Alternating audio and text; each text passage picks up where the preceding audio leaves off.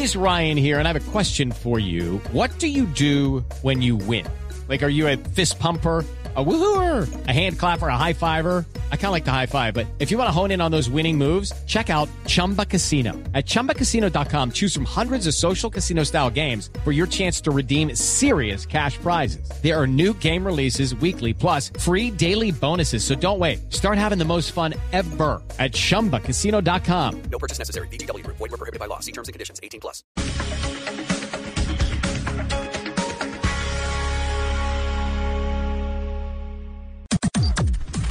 Las noticias del mediodía en Mañanas Blue.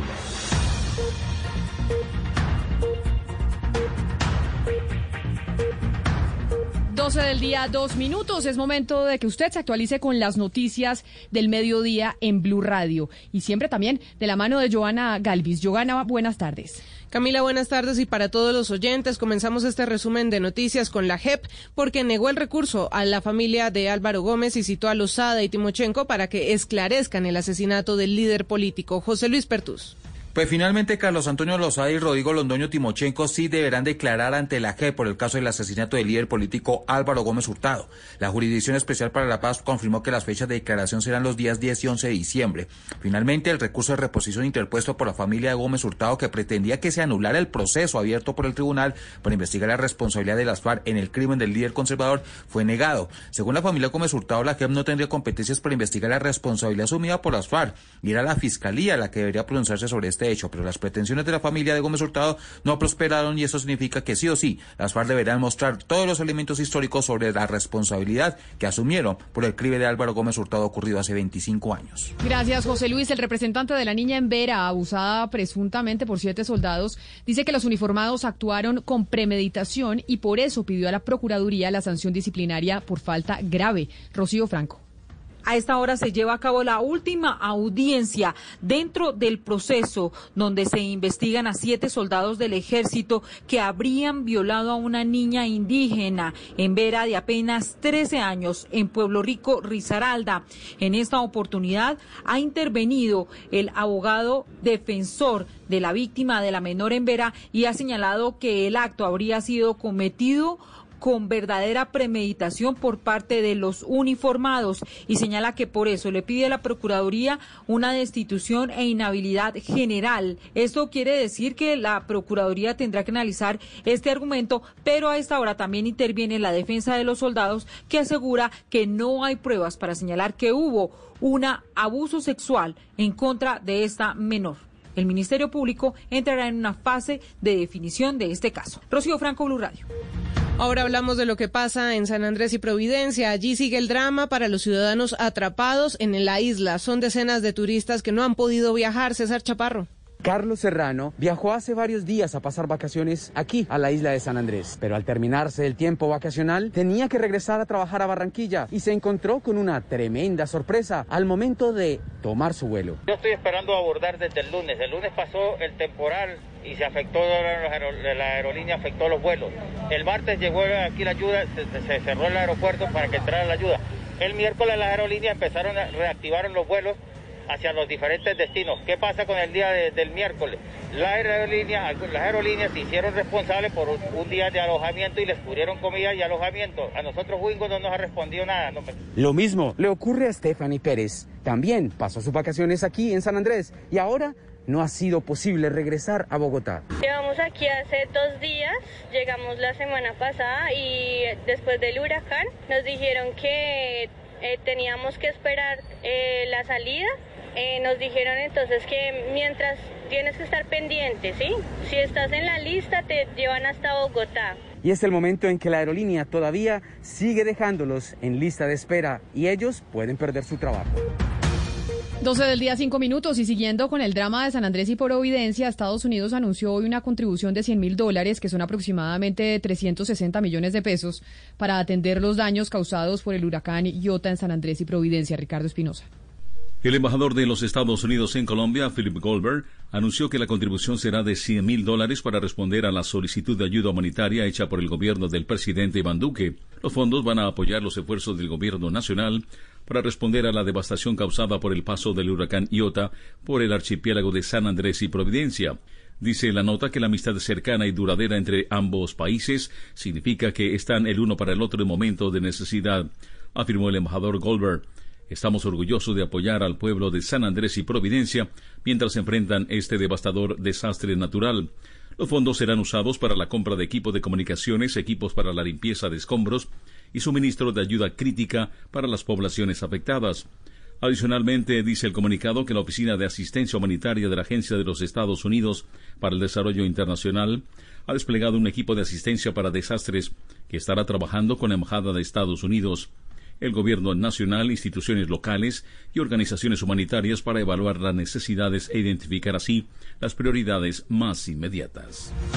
Y desde Cartagena zarpó un buque con material de navegación para reinstalar el canal de acceso marítimo a la isla de Providencia. Dálida Orozco. Un total de 56 toneladas de material para la navegación y ayudas humanitarias zarparon desde Cartagena con destino a las islas de Providencia y San Andrés a bordo del buque ARC Roncador. El objetivo de esta nueva misión es facilitar el tránsito de las grandes fragatas que arriban al archipiélago con ayuda humanitaria y logística. Contraalmirante Juan Francisco Herrera, director general marítimo. Todas las boyas quedaron algunas perdidas, otras están eh, desconfiguradas en la posición que debían estar. Eh, se hicieron coordinaciones con el Ministerio de Transporte a través de Invías para buscar que rápidamente un dragado que está pendiente de Providencia se haga. A bordo del roncador que arribará este sábado al archipiélago, viaja un grupo de 41 expertos para adelantar labores de señalización y estudiar las posibles modificaciones que se hayan generado en el fondo marino.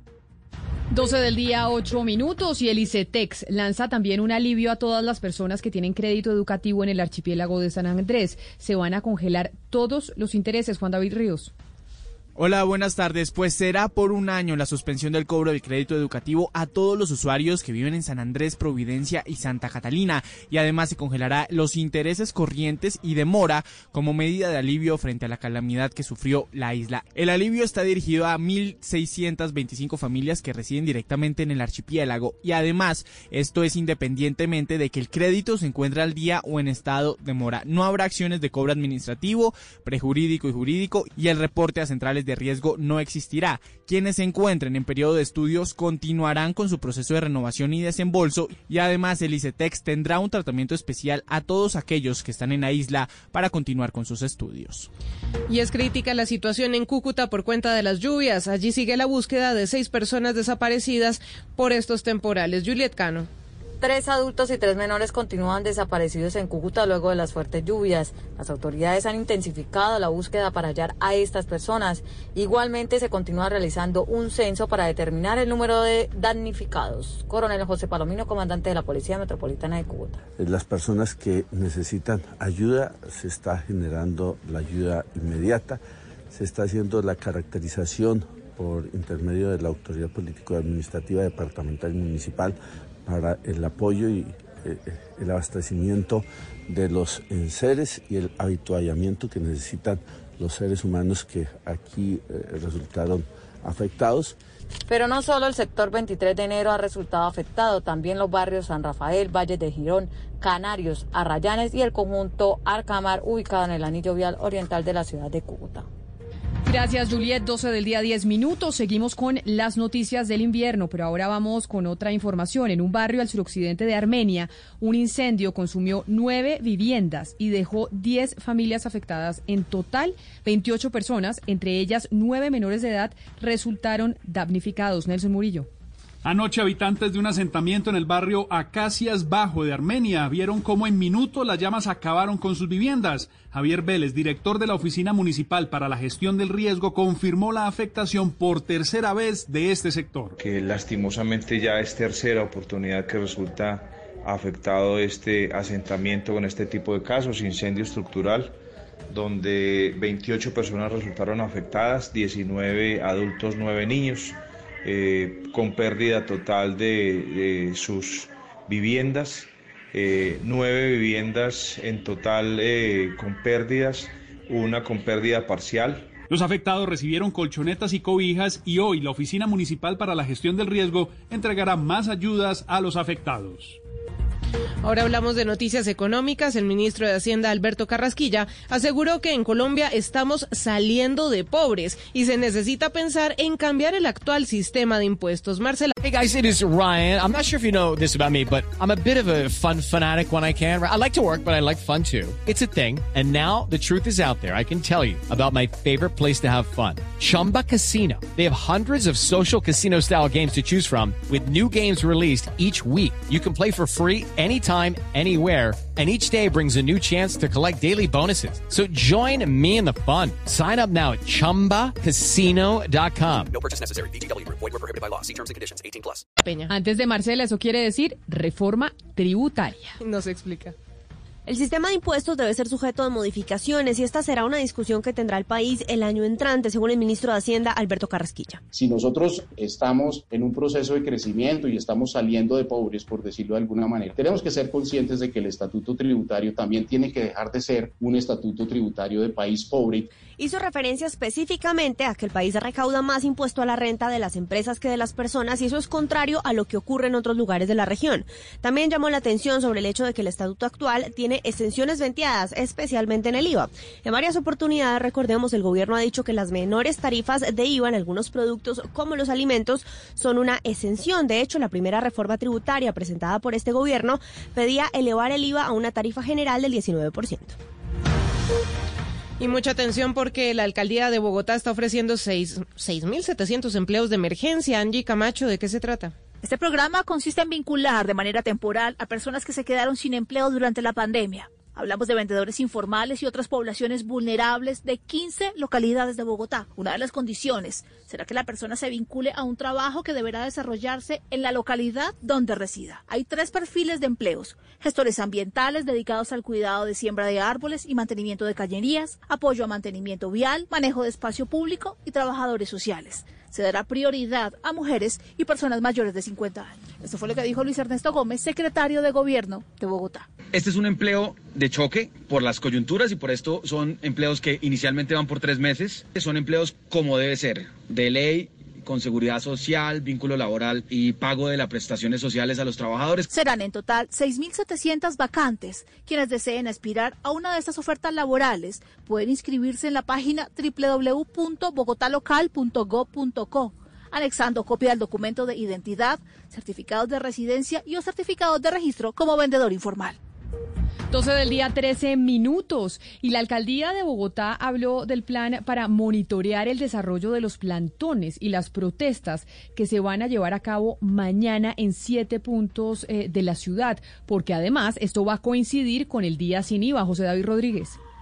Camila Oyentes, dice Luis Ernesto Gómez, el secretario de Gobierno de Bogotá, que serán entonces siete puntos, como usted lo decía, van a empezar muy temprano, desde las siete de la mañana, en la Universidad Distrital, que saldrá por la carrera séptima, tomará la calle 45 para llegar a la Universidad Nacional. Pero escuchemos al funcionario. Se nos junta un año del paro cívico nacional. Nosotros tenemos alrededor de unos siete puntos de convocatorias, de movilizaciones convocados por las centrales obreras, convocadas por eh, organizaciones del Comité de Paro Cívico Nacional. Hay muchas jornadas en universidades. Importante, universidades también como la Universidad Central, la Universidad Sergio Arboleda, La Salle, la San Buenaventura, además de la Nacional, la Pedagógica, el Externado, los Andes, serán algunas universidades que se van a unir a esta convocatoria y todas van a llegar a la NQS, a la sede de la Universidad Nacional. Gracias, José. Y la alcaldía de Manizales decretó que el comercio estará abierto solo hasta la medianoche durante el tercer día sin IVA. José Fernando Neira. Las medidas que determina la alcaldía de Manizales a través de Gracias. la Secretaría de Gobierno para el desarrollo del tercer día sin IVA van de la mano con los lineamientos del Gobierno Nacional, que disponen que para la compra de electrodomésticos, computadores y equipos de comunicaciones no haya presencia de las personas en el comercio, además que los productos adquiridos de manera virtual se puedan retirar de forma programada dentro de las dos semanas siguientes a la compra, pero lo más importante, un horario restringido. Diana Mejía, secretaria de Gobierno. Nosotros analizamos en ese puesto de mando unificado y en un consejo de seguridad interno que hicimos, donde eh, varias autoridades, tuvimos en cuenta que hoy Manizales, por la ocupación de UCIs, estamos en alerta roja, por lo cual lo que nosotros tenemos para el próximo sábado 21 de noviembre es un horario hasta las 11 y 59 de la noche. Se deben cumplir de manera estricta los protocolos de bioseguridad, tanto por el comercio como por la ciudadanía. Era el informe de José Fernando Berrío. Continuamos con otras noticias. La Convención de Ottawa aprobó la solicitud de extensión de plazo a Colombia para la eliminación de minas antipersonal. Michelle Quiñones. El comisionado Miguel Ceballos explicó en la solicitud ante la convención que Colombia cuenta con 1.122 municipios y que hace ocho años 717 presentaban algún tipo de contaminación por minas antipersonal. En marzo de este año 393 municipios habían sido declarados libres de minas. Este avance, dice la consejería, corresponde a un despeje de más de 6 millones de metros cuadrados y de la destrucción de 3.733 minas. Resaltó que este año se han liberado otros 16 municipios para un total de 407 municipios libres de minas. Ceballos dijo que el gobierno del presidente Iván Duque continuará exigiendo a los grupos armados ilegales que cesen su acción criminal de instalar minas antipersonal. La noticia internacional. En noticias internacionales hay una interesante porque un dibujo de Leonardo da Vinci descubierto recientemente en una colección privada en Italia sería el verdadero rostro de Cristo y le quitaría validez a la emblemática obra de Salvatore Mundi atribuida al genio del Renacimiento y considerada la más costosa de la historia, Enrique Rodríguez.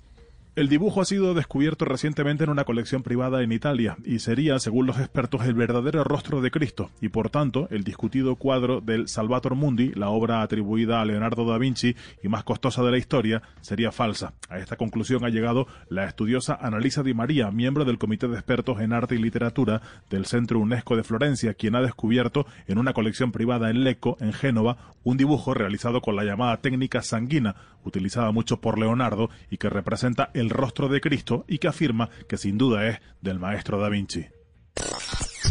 La noticia deportiva. La noticia deportiva es que la Colmebol anunció que la Copa Libertadores Femenina se llevará a cabo en Argentina desde el 5 al 21 de marzo con 16 clubes participantes y allí Colombia tendrá derecho a tener dos equipos que saldrán de la liga que se está jugando actualmente y donde el campeón y subcampeón obtendrán esa clasificación internacional. Recordemos que Colombia ya ganó este torneo en el año 2018 con el Atlético Huila. Brasil tendrá tres participantes por ser el mejor en el ranking, ranking histórico de la rama femenina del fútbol continental.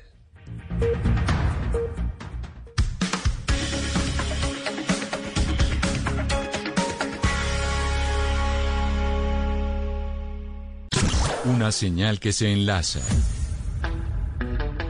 Regiones conectadas a través de un dial. A partir de este momento, Oscar Montes, Ana Cristina Restrepo, Hugo Mario Palomar, Valeria Santos, Gonzalo Lázari, Rodrigo Pombo y Camila Zuluaga analizan y debaten el tema del día. El tema del día. Colombia está al aire. En Mañanas Blue, el mano a mano.